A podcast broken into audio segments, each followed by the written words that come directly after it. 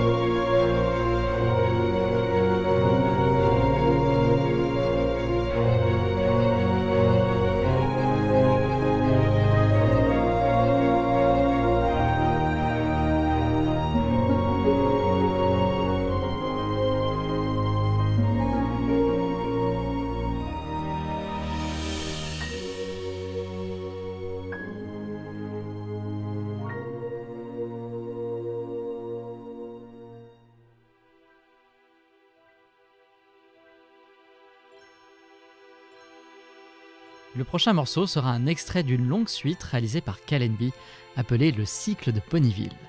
Et pour le coup, ce seront plus les cordes qui seront à l'honneur. Crépuscule, Andante, cycle de Ponyville, partie 3, Calenby.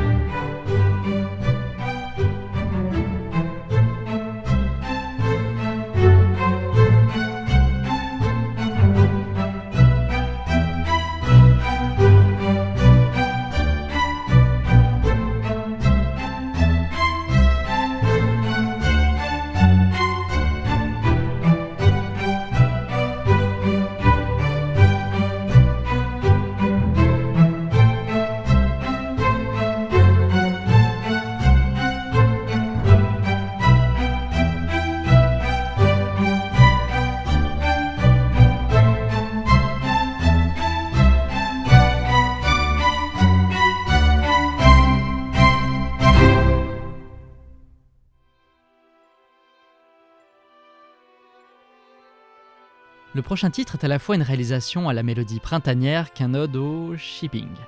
En se basant sur le fait que les jeunes cerfs bloquent parfois leur bois dans les branches basses des arbres, Spirito a réalisé une jolie scène basée sur le fanon du passé commun de Celestia et Discord.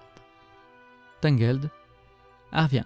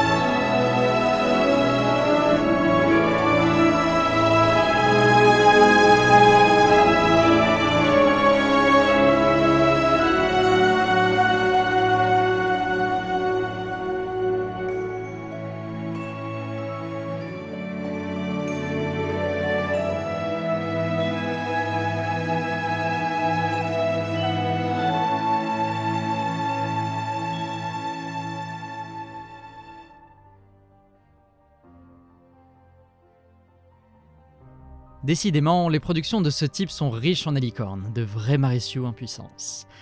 Histoire de ne pas jurer avec la composition précédente, ce sera au tour de Cadence et de Shining Armor d'être représentés. On reprendra donc pour le coup la musique de la finale de la saison 2, suivant plus ou moins le rythme de la valse. Love Conquers All, Melodic Pony.